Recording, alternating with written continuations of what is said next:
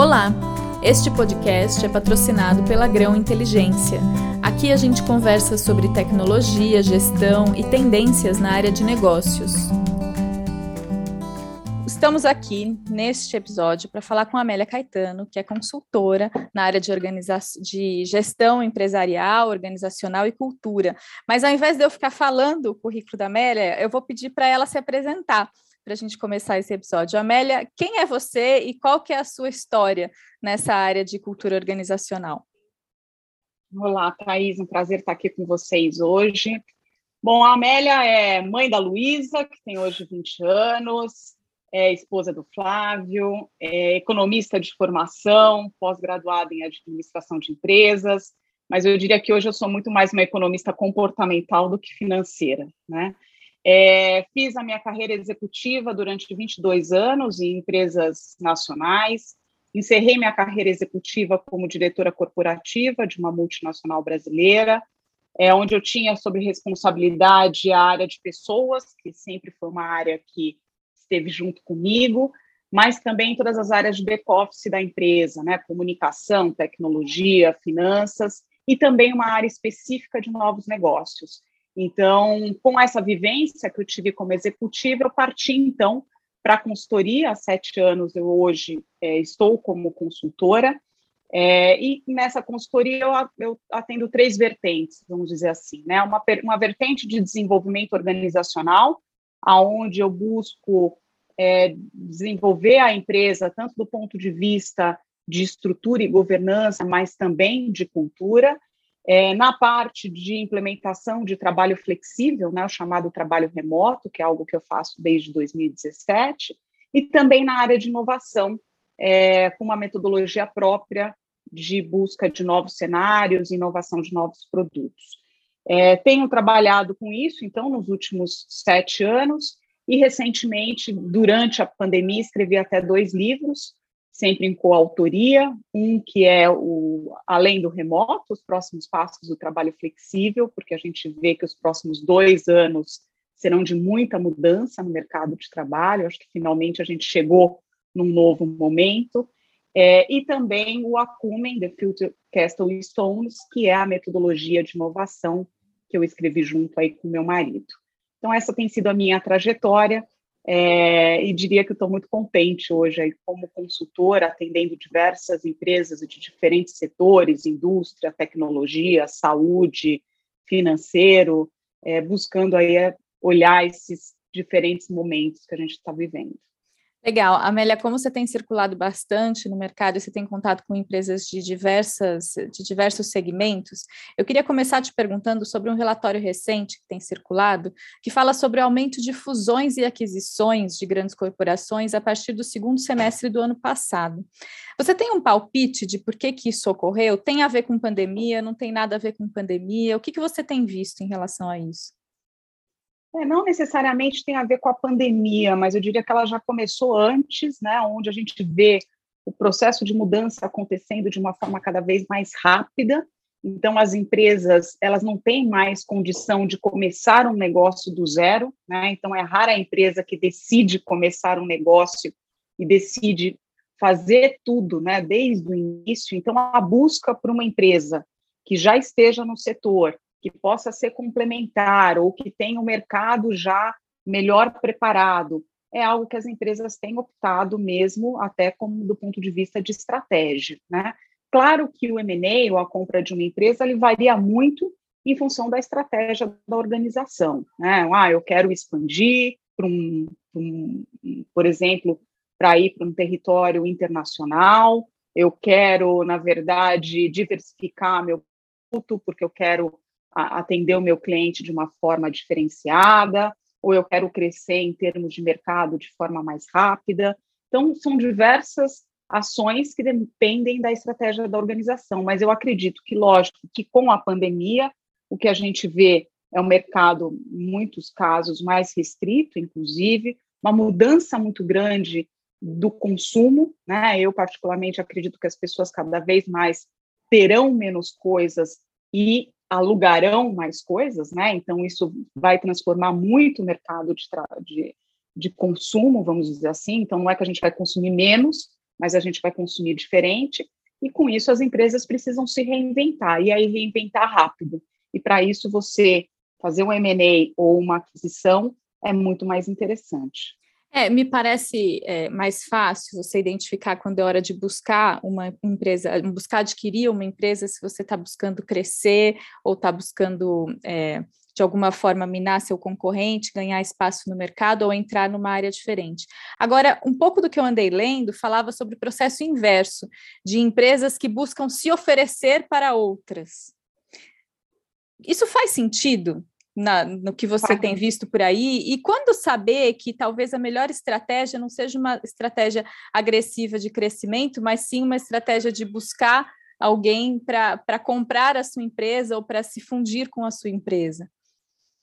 É, sem dúvida nenhuma, né? O que a gente tem visto é um crescimento muito grande de empresas que começam do zero, né? São as chamadas startups, e que chegam exatamente no momento em que elas precisam dar um grande salto, né? deixar de ser startup e entrar no mundo corporativo sem mais ser uma startup. E aí elas fazem exatamente o inverso, elas buscam alguém que possa suportá-las e fazer com que essa mudança aconteça de uma forma mais rápida.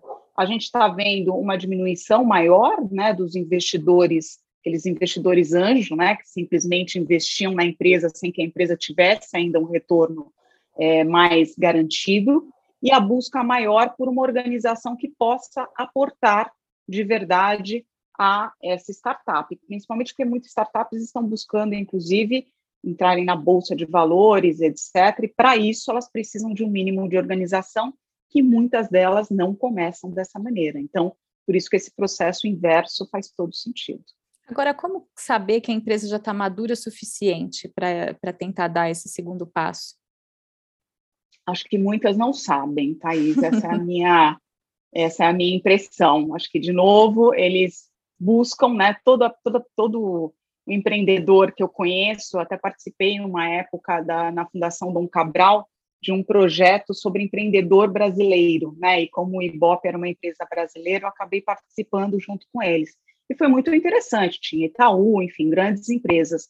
E a gente vê que o perfil do empreendedor brasileiro é um perfil muito intuitivo, né? Ele acha que vai dar certo, ele vai atrás, ele busca, ele não tem muito receio, ele arrisca de verdade, ele tem um perfil super intuitivo e chega um certo momento que ele vê que ele precisa de alguém. Então, é, eu acho que é muito ainda nessa linha do preciso buscar alguém, acabou o dinheiro, né? E eu preciso passar para um novo patamar. Eu acho que a gente ainda não está num processo é, no Brasil ainda com, que eu te diria, com um processo muito claro de quando buscar, né? Mas muito mais quando o empreendedor sente que ele precisa dessa ajuda, seja financeira, seja de forma estruturante.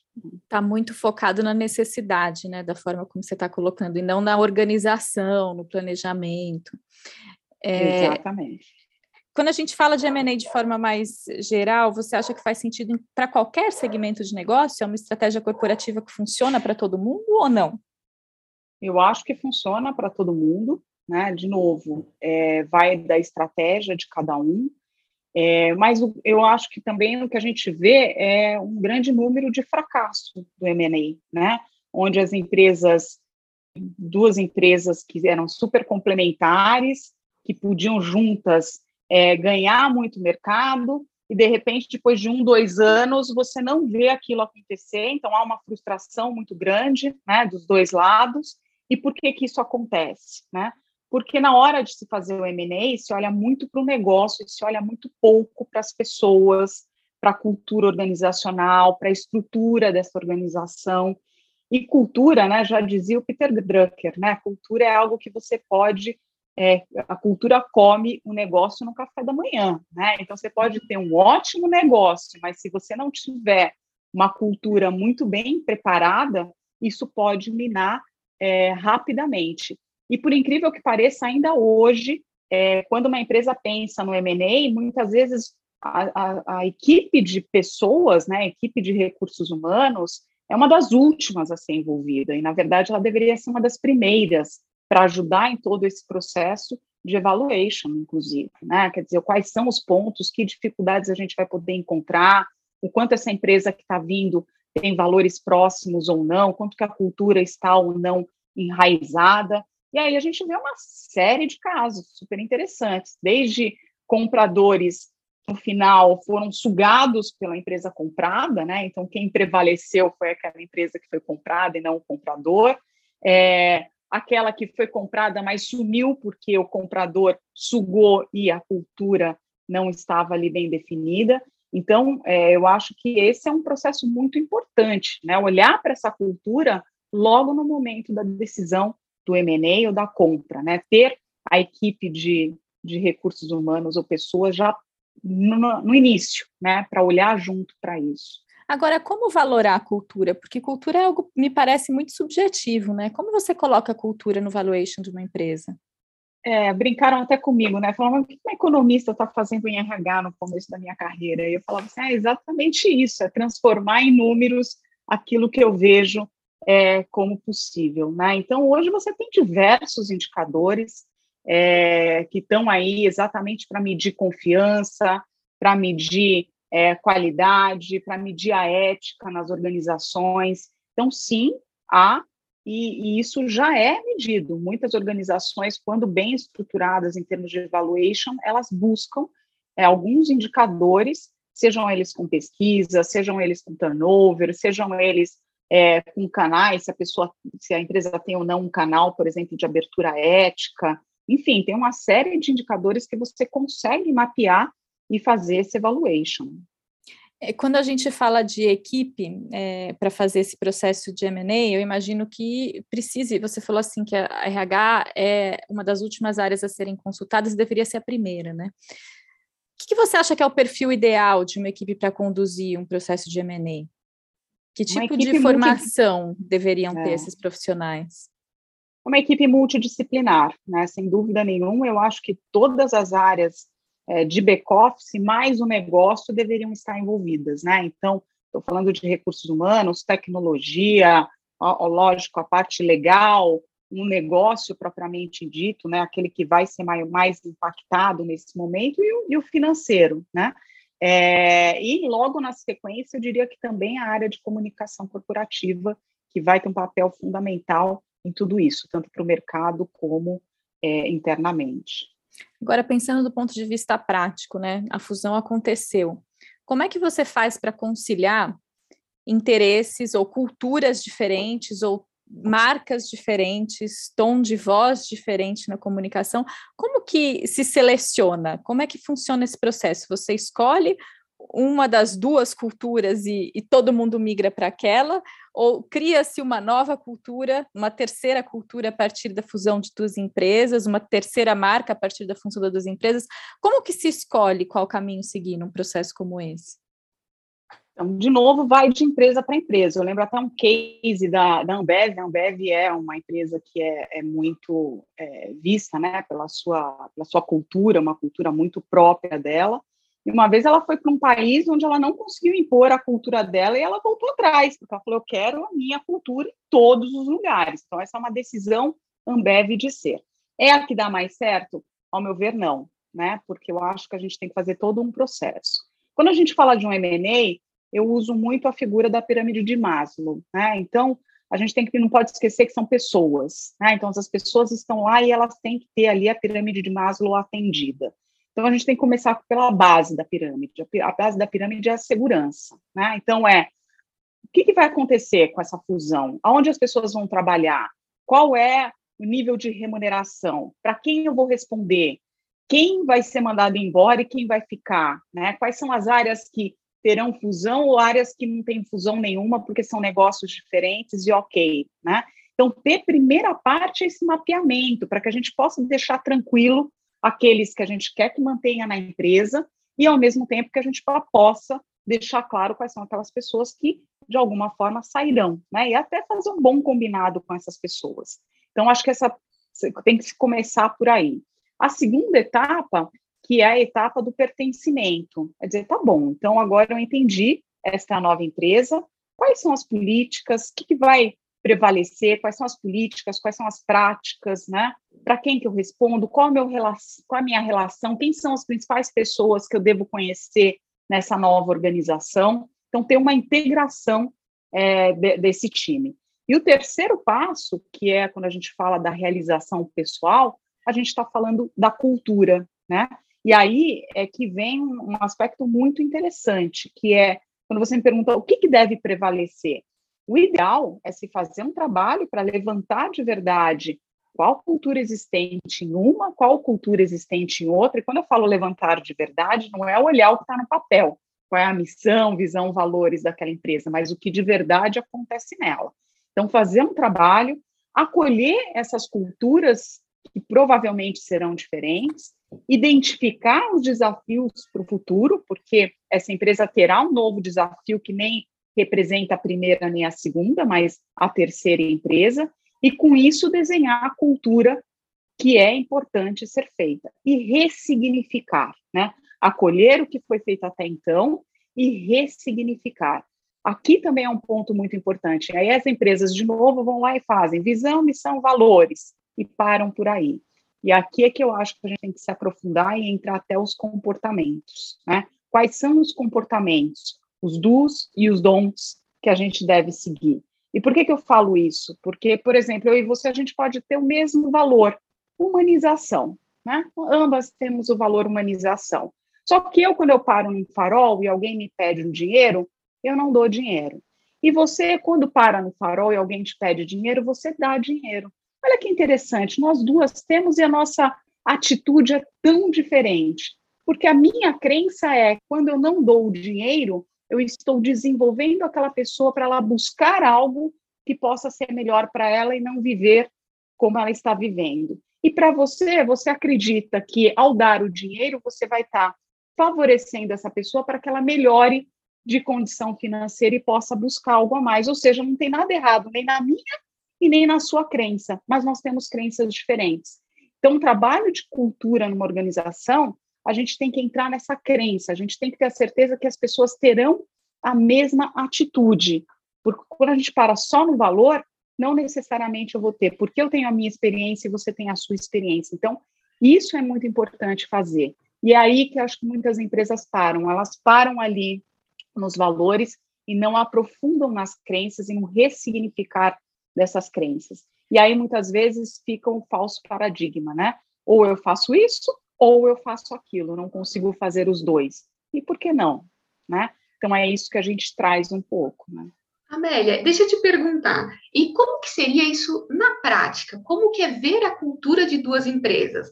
É ouvindo um RH, um gestor, o dono da empresa, ou é estando lá, participando dos, dos processos? Como que é isso? Deixa eu complementar essa pergunta Deixa. com um passo atrás, inclusive. É, como é que a gente define cultura organizacional? porque você começou falando, as empresas fazem missão, visão, valores e param aí. E acham que isso é cultura. Acho que a gente, antes de responder a pergunta da Carol, acho que a gente precisa dar um passo atrás e dizer qual que é o entendimento que todo mundo tem de cultura organizacional, para ver se a gente está na mesma página. Tem um, tem um conceito de cultura que eu gosto muito, que fala o seguinte: cultura é o resquício do sucesso do passado. Né? Então, o que, que é uma cultura? é aquilo que de verdade as empresas vivenciam, é aquilo que está no dia a dia delas. Né? Então, para isso, né, quando a gente fala de um trabalho de cultura, obviamente que quando você desenha esse trabalho de cultura, quando, quando eu sou contratada, as pessoas, se ou me perguntam, mas quanto tempo vai demorar para a nova cultura acontecer? Olha, dois a três anos, não é uma coisa que, que vai acontecer agora, né? Dois a três anos para que essa cultura de verdade faça parte da empresa de vocês, né? E para isso tem um trabalho tremendo pela frente, né? É, então, aí, respondendo um pouco da pergunta da Carolina, é, como é que a gente faz isso, né? É, a gente tem que fazer um trabalho mais profundo mesmo. Então, a primeira coisa é fazer um, levantamento através de focus groups, é, com esses diferentes grupos, nessas duas empresas diferentes, onde eu vou trazer profissionais de diferentes setores e de diferentes níveis hierárquicos, e a gente vai levantar o processo de cultura dessa empresa e o processo de cultura dessa empresa. Feito isso, a gente vai para um workshop com a liderança para a gente ver quais são os desafios de futuro, considerando já esse M&A feito. Nesse workshop, a gente discute, então, o que, que é comum, porque você pode, inclusive, ter diferentes negócios que exigem, às vezes, comportamentos diferentes também, né? Então, a gente tem que olhar para isso e falar o que, que é comum e o que, que pode ser específico de cada negócio, e deve ser para que os negócios trabalhem dentro da necessidade deles. Quando a gente termina isso, junto com a liderança, a gente cria um manifesto, né? Que é aquilo que eles gostariam que a empresa fosse. Então, esse manifesto passa a ser o objetivo da organização.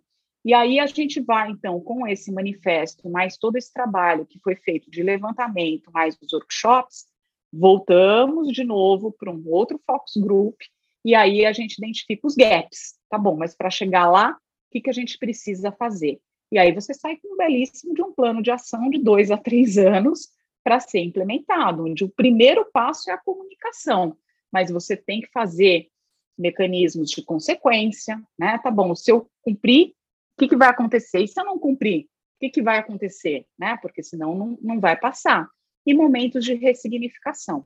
Então, é um processo que eu diria que ele, ele é híbrido, né? Eu tenho um aprofundamento através de focus groups e tenho também um envolvimento total da liderança, porque é essa liderança que vai fazer a diferença. Eles que têm que ser o exemplo para poder seguir essa mudança de cultura. E é aqui que a gente ressignifica alguns valores. E dessa forma, como você colocou, é um processo dinâmico, né? É, não tem fim, porque se você está atrelando a cultura a um objetivo que está descrito no manifesto, você quer atingir aquele objetivo. Quando você atingir aquele objetivo, e aí? Tem mais um? Você dá um passo a mais? Isso muda o tempo inteiro? Como que funciona? É constante, né? Uma outra coisa que eu tenho dito muito, até pelo mercado de trabalho que vai mudar e vai mudar drasticamente daqui para frente, é que a gente sempre estará no modelo always beta, né? Quem usava muito always beta era sempre a área de tecnologia. E hoje eu digo que ele tem que estar com a gente, né? É, eu, eu, vejo hoje, por exemplo, é, através até de, da metodologia ágil e etc., estruturas organizacionais onde você não tem mais cargo. Eu fiz um projeto recente numa startup em que a gente tirou, não tem cargo, não existem cargos nas, na organização, você tem as pessoas pertencentes às diferentes células, você também não tem a caixinha, você tem células de trabalho, cada um com a sua responsabilidade, e a governança da empresa é quase que uma Wikipedia, porque a própria equipe se autogere e define ali quem vai fazer o quê. Então, a responsabilidade está na equipe. Então, se alguém não está dando certo, a equipe vai decidir ali o que vai acontecer uhum. com aquela pessoa, inclusive. Então, é um processo é, bem interessante, onde você deixa de ter líderes na organização e você passa a ter, inclusive, conselheiros, né? Então, pessoas que estão ali no nível organizacional, mas que a equipe está autogerindo o dia dela, e quando ela precisa de um conselheiro, ela vai lá e pede esse conselheiro para estar tá presente, né? Então, uma mudança muito grande, é, essa startup topou fazer esse processo, mas é um processo que requer uma mudança grande de mindset, mas foi um momento muito bom para eles, porque eles estavam exatamente no momento de querer se organizar do ponto de vista de estrutura. E o bacana é que a gente fez essa estrutura acontecer de acordo com o plano de negócio dele, né? Então, como é, qual é a sua cadeia de valor? Como é que você entrega a cadeia de valor para o cliente e aonde essas pessoas e essas equipes devem fazer parte? Então, Agora, é, é um processo. Agora, esse tipo de solução não é para qualquer profissional, né? Né, nem qualquer profissional, nem qualquer empresa, né? São duas coisas. Então, é o que eu sempre falo, a gente co-constrói. Não adianta vir com um cliente achando que você tem a solução montada. É uma co-construção. Você tem que olhar o momento de cada um, tem que olhar a cultura existente, porque você não pode fazer uma mudança radical nessa cultura, porque também não vai dar certo, né? Então, tem que olhar todos esses aspectos. Muitas vezes tem aquela coisa do modismo, né? Então, a pessoa fala, ah, eu quero ter tal característica, né? Senso de dono. Bom, mas espera aí, vocês são uma empresa extremamente hierarquizada, que não, não dá para ser senso de dono. Não adianta a gente colocar isso aqui que tá, não é walk the talk, né? Vamos colocar algo uhum. que seja walk the talk e fazer esse processo acontecer aos poucos. Então, muitas vezes a gente tem que chamar a atenção do cliente mesmo, para ele não ir simplesmente no modismo, né? Para ele trazer um pouco desse aspecto também. Pegando um gancho nessa, nesse case que você contou, é, você imagina que esse é o caminho para o qual as empresas estão caminhando no futuro? Você acha que toda, em, em algum momento do futuro, é, por conta da mudança das gerações e das novas, das novas gerações que estão chegando no mercado de trabalho, você acha que esse é um modelo de trabalho que faz sentido daqui para frente? Ou você acha que não, realmente é pra, só para alguns tipos de, de empresas? E quais são as competências que um profissional precisa ter para trabalhar dessa forma?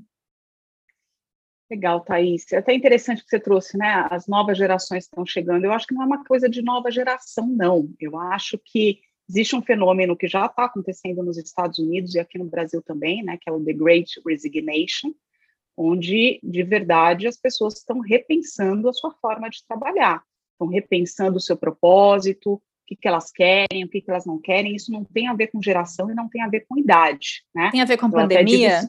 Ou você acha que também tem não? a ver? Tem, eu acho que sim. Acho que a pandemia trouxe sim um repensar para todos nós, né? Cada um de um jeito, cada um foi afetado de uma forma, mas isso foi muito forte.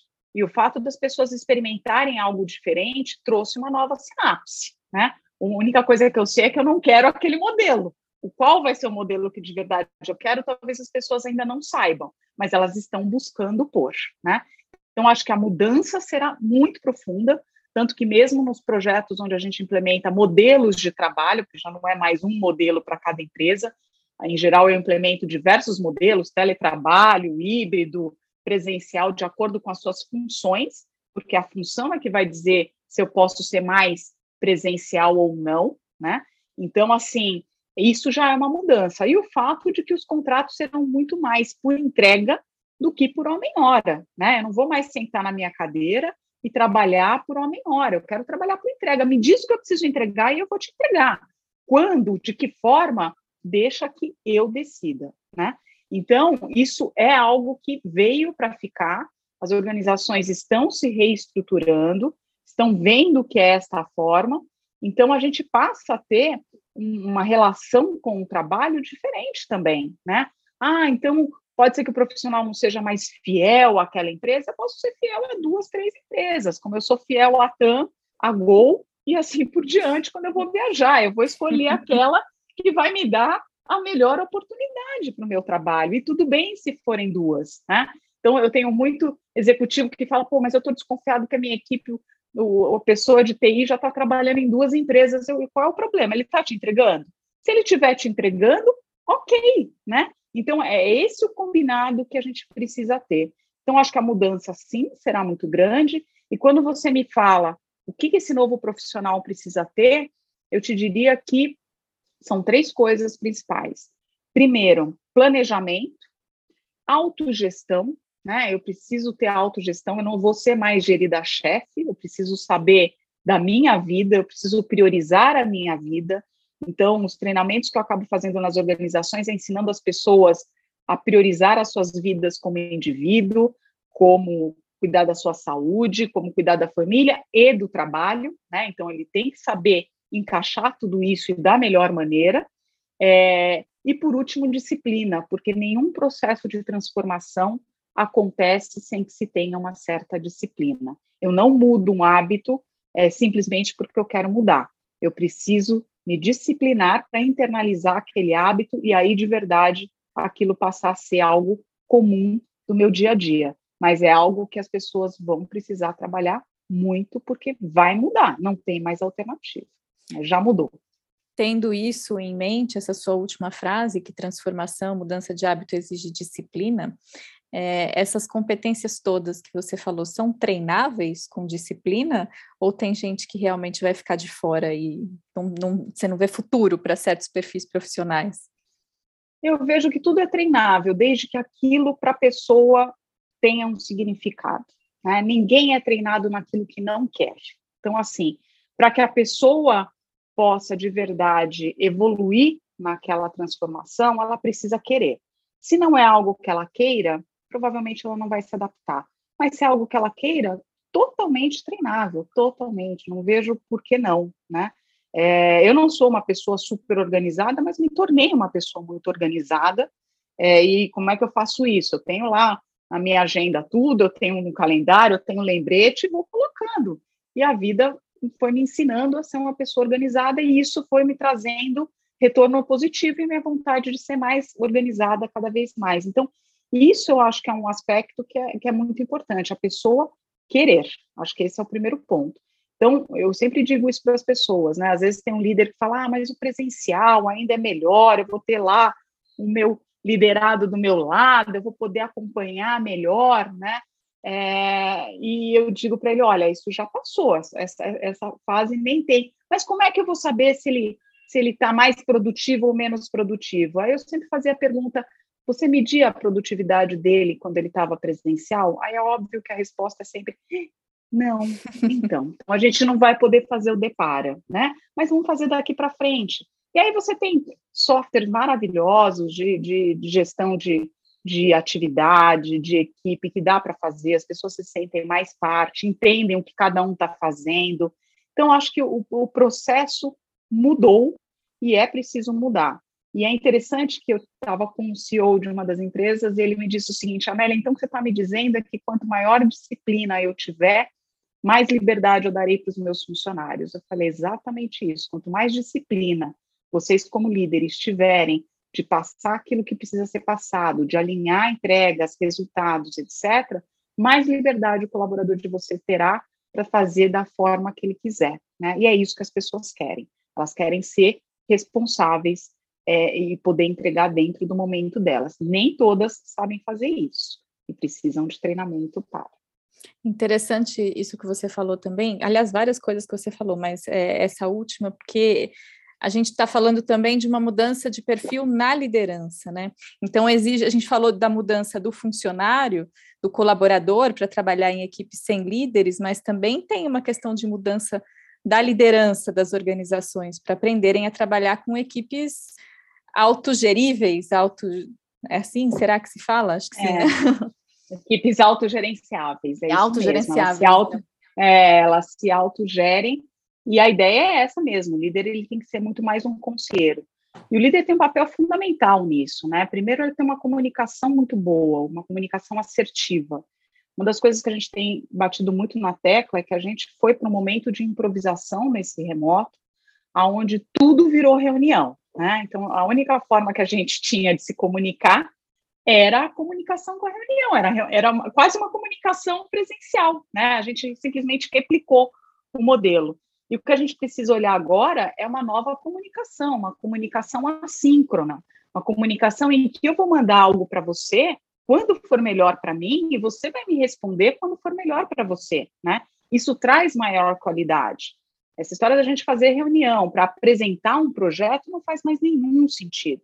Você pode escrever o projeto, encaminhar para as pessoas, as pessoas leem, dão as dicas, e aí você vai fazer a reunião para tomar uma decisão mas isso é, é, traz uma qualidade muito melhor, porque cada vez que alguém lê aquilo, a pessoa vai ler com profundidade, num tempo de qualidade para ela e vai ter um retorno melhor. Eu tive uma líder que me deu esse feedback, até ela falou assim, Amélia, minha equipe ontem me falou que eu, que eu sou uma melhor líder remota do que era presencial. Ah, que interessante, por quê?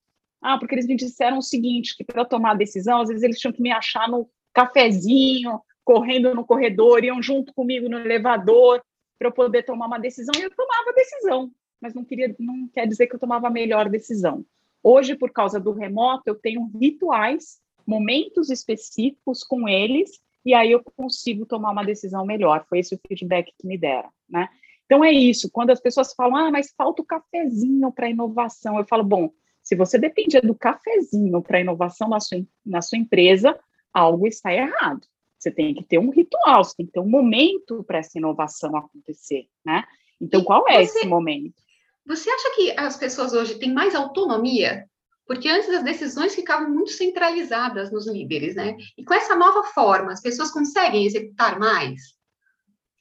Olha, o retorno que eu tenho é que as pessoas são mais produtivas. A autonomia é algo que cada vez a gente tem menos, né? Por que, que eu quero dizer isso? Porque é muito difícil você estar numa organização e você tomar uma decisão sozinha, né? Hoje, você conversar, trocar experiências é sempre muito relevante.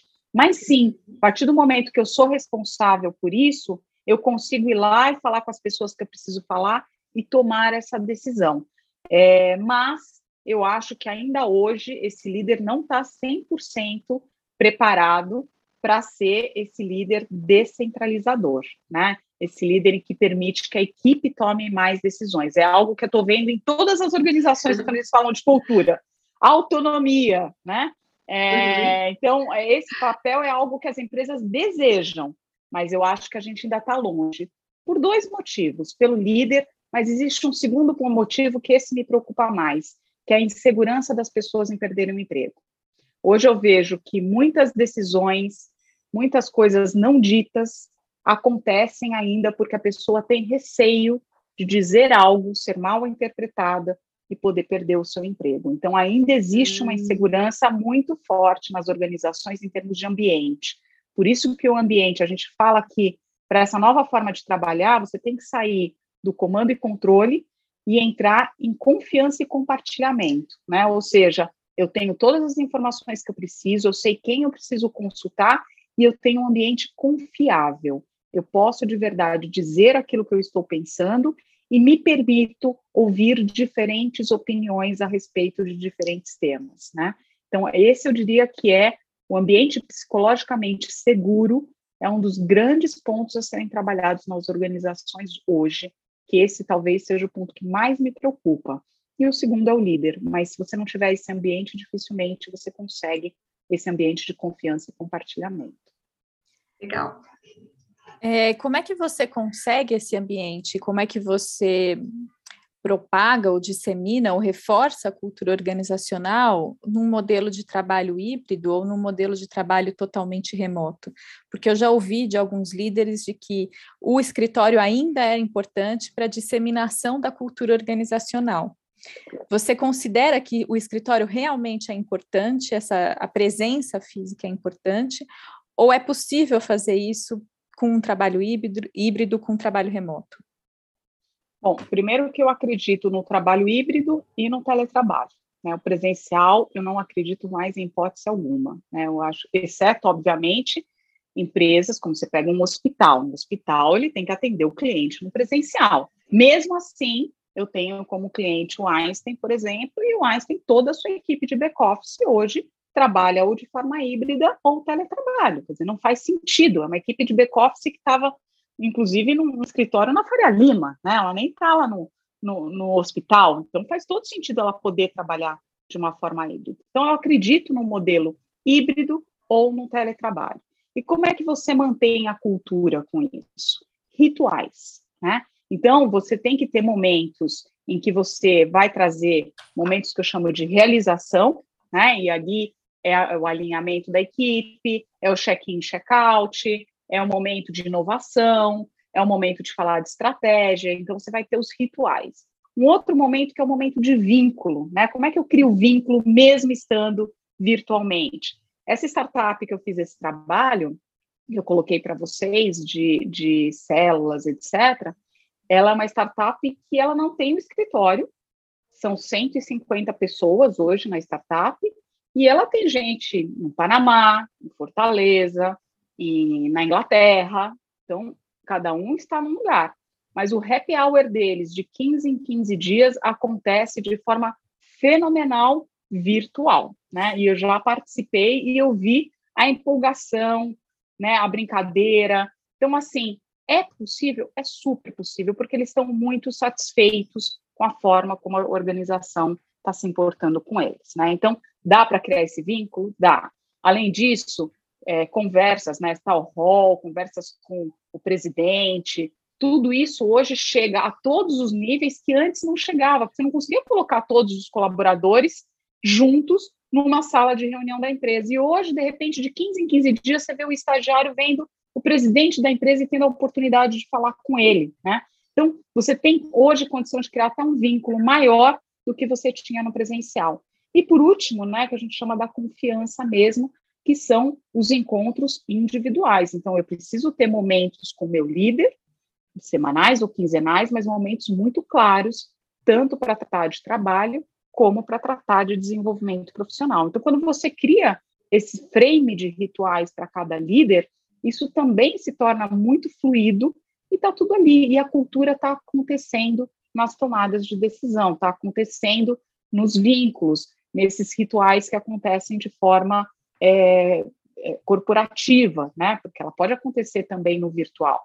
E para aqueles que são híbridos, eu sempre falo o seguinte: leva parte desses rituais para o presencial. Então, se eu vou fazer uma reunião de brainstorm para falar de inovação, vai para o presencial, né? Marca meia hora de café antes para todo mundo estar tá ali junto, ter o vínculo, e aí aproveita e faz a reunião.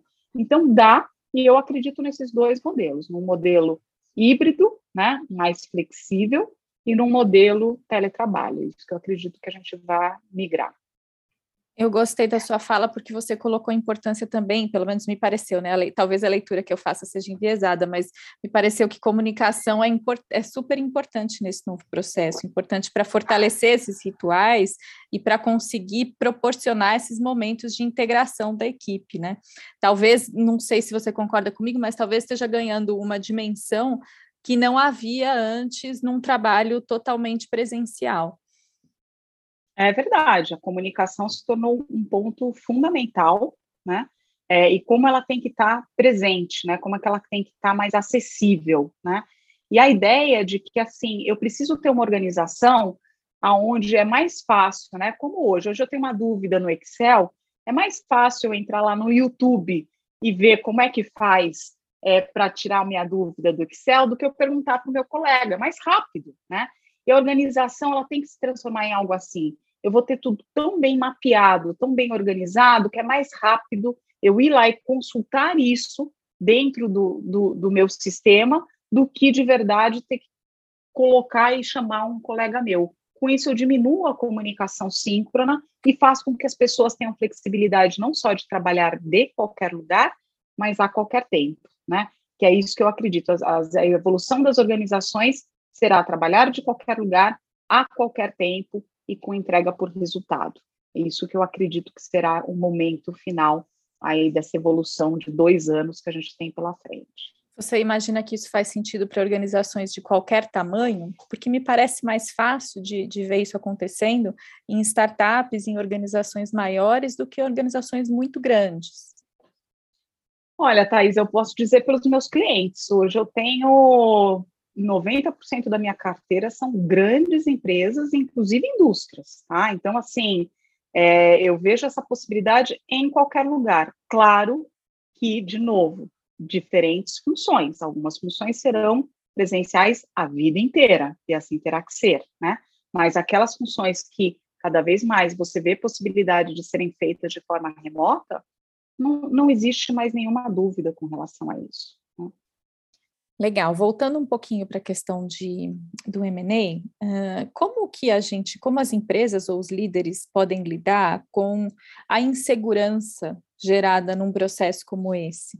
Porque é claro, né, para as pessoas, para os colaboradores das duas empresas, que vai existir sobreposição de, de funções e que vai existir é, demissão não, não tem como evitar, né? Agora, como que você lida com essa insegurança gerada até as decisões efetivamente serem tomadas? Porque não é um processo curto nem um processo rápido, você conseguir fazer o mapeamento de todas as funções, de todos os processos e conseguir estruturar como que vai ser essa organização futura para daí então enxugar e, definir quem, quem ocupa cada papel, né?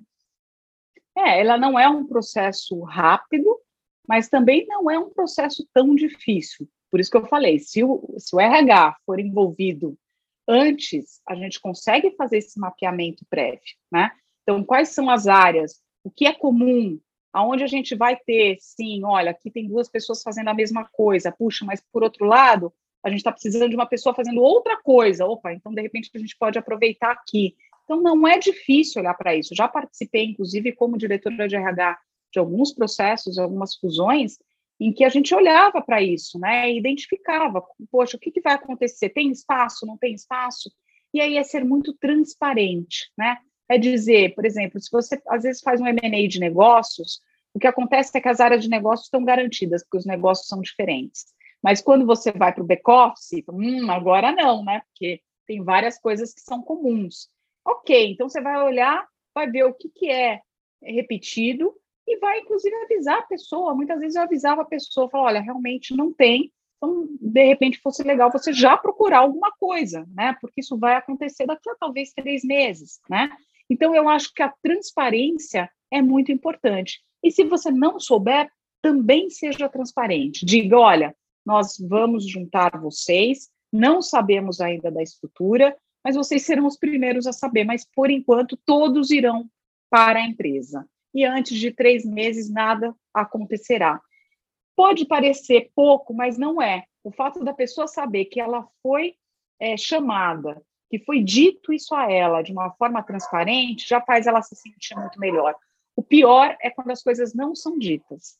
Quando você descobre pela imprensa, né, que a sua empresa está sendo vendida, quando você descobre é, pelo colega da outra empresa que te falou, olha, estamos comprando vocês, aí a coisa começa a mudar. Quando você pode ser transparente, é importante deixar. Nem sempre é possível, porque às vezes você tem lá um contrato de, de no disclosures, que a pessoa não pode falar o que ela está que está sendo é, é, tratado, etc, etc. Mas tão rapidamente você possa dar essa notícia para a organização, ela tem que receber antes de qualquer imprensa. Eu acho que esse é um ponto. E se vazou, entra na organização e aí fale, porque se vazou, né? Pode até ser algo do tipo, olha, a empresa sempre esteja à disposição, porque é isso, tem empresa que está sempre à disposição e pode receber vários convites. E pode ser que ela não aceite nenhum para ser vendida ou para ser fundida, né? Mas ela está aberta, então deixa isso claro, gente, a gente está aberto para possibilidades, sim, né? Não quer dizer que será essa, mas a gente está aberto. Então, para mim, acho que quanto mais houver transparência, melhor. Legal. Tem diferença de quando a gente fala de um processo de fusão e um processo de aquisição, do ponto de vista de, de cultura e do relacionamento com os colaboradores? Olha, eu diria que o cuidado é o mesmo, né? O que precisa entender é o tipo de fusão ou aquisição. Se eu faço uma aquisição só de carteira de cliente, eu preciso me preocupar pouco com a parte interna, porque está vindo só a carteira. Se eu faço uma aquisição, é, eu tive uma empresa que brincou, a gente adquiriu a casa, né? A gente era o quarto e a gente adquiriu a casa. A aquisição foi maior do que é, a empresa era aqui no Brasil, né? Foi uma aquisição que veio de fora, mas ela se tornou gigantesca pela aquisição que aconteceu. Então, ali, na verdade, ela, ela precisou rapidamente olhar para isso, porque a nova empresa que vinha era, era majoritária, tinha quase o dobro de funcionários da que, que estava antes. Então, é, é, acho que a diferença não é se é um M&A ou se é uma aquisição. Acho que a, a, grande diferença é o porte e o tipo de, de, de, mudança que vai acontecer nessa organização em função se é negócio, se é carteira, se é uma empresa idêntica, um concorrente, né? Isso sim vai mudar bastante a forma de trabalhar. E num caso como esse, normalmente prevalece a cultura da empresa que é maior ou não necessariamente? Não necessariamente, não necessariamente. Até porque às vezes a, a pessoa, a empresa menor, ela tem é, uma cultura às vezes mais forte, né? Foi o caso desse cliente, a, a cultura prevaleceu a da menor, mas impactou o negócio da maior, porque o negócio dela exigia uma rapidez muito maior do que a da menor.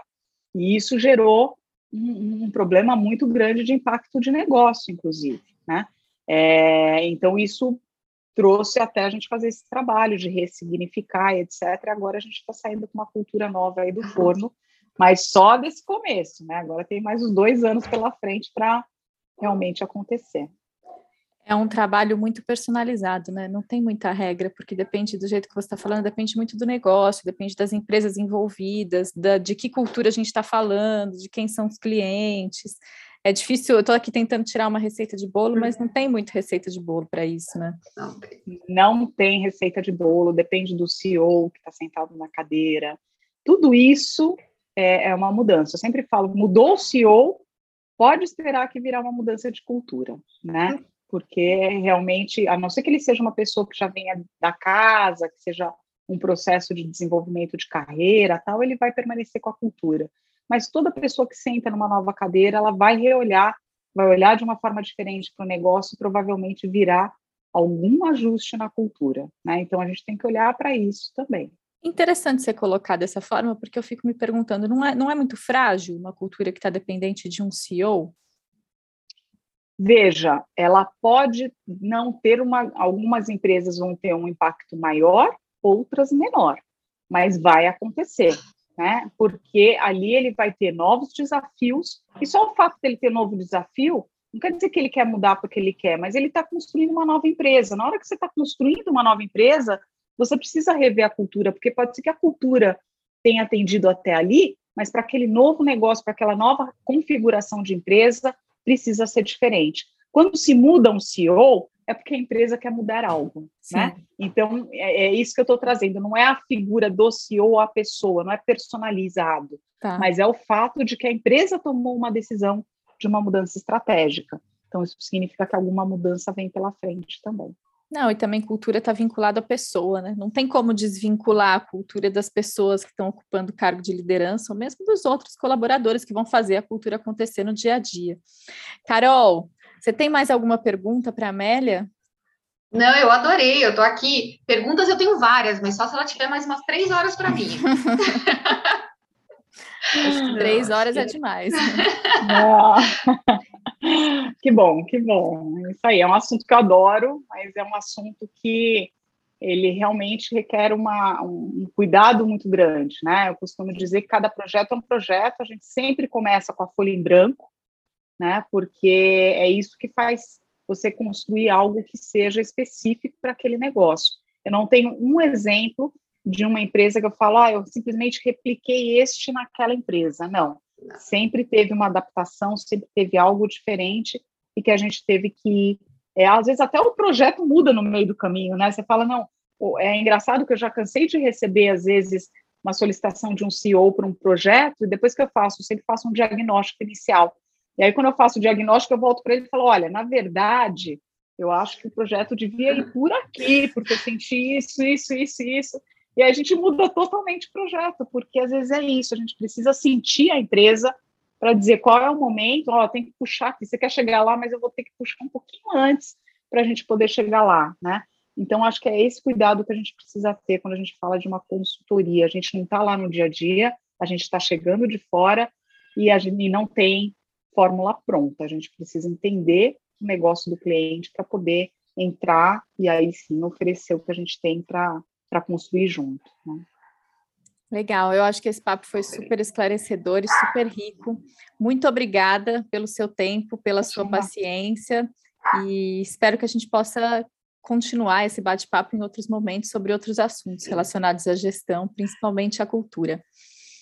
Obrigada, obrigada. Thaís. Obrigada, Carolina. Foi um prazer estar com vocês, tá bom? Igualmente. Muito obrigada. Tchau, tchau. Se você gostou deste podcast e quer continuar acompanhando outras conversas sobre gestão, marketing, cultura e estratégia empresarial, assine o nosso canal no Spotify, o Gcast.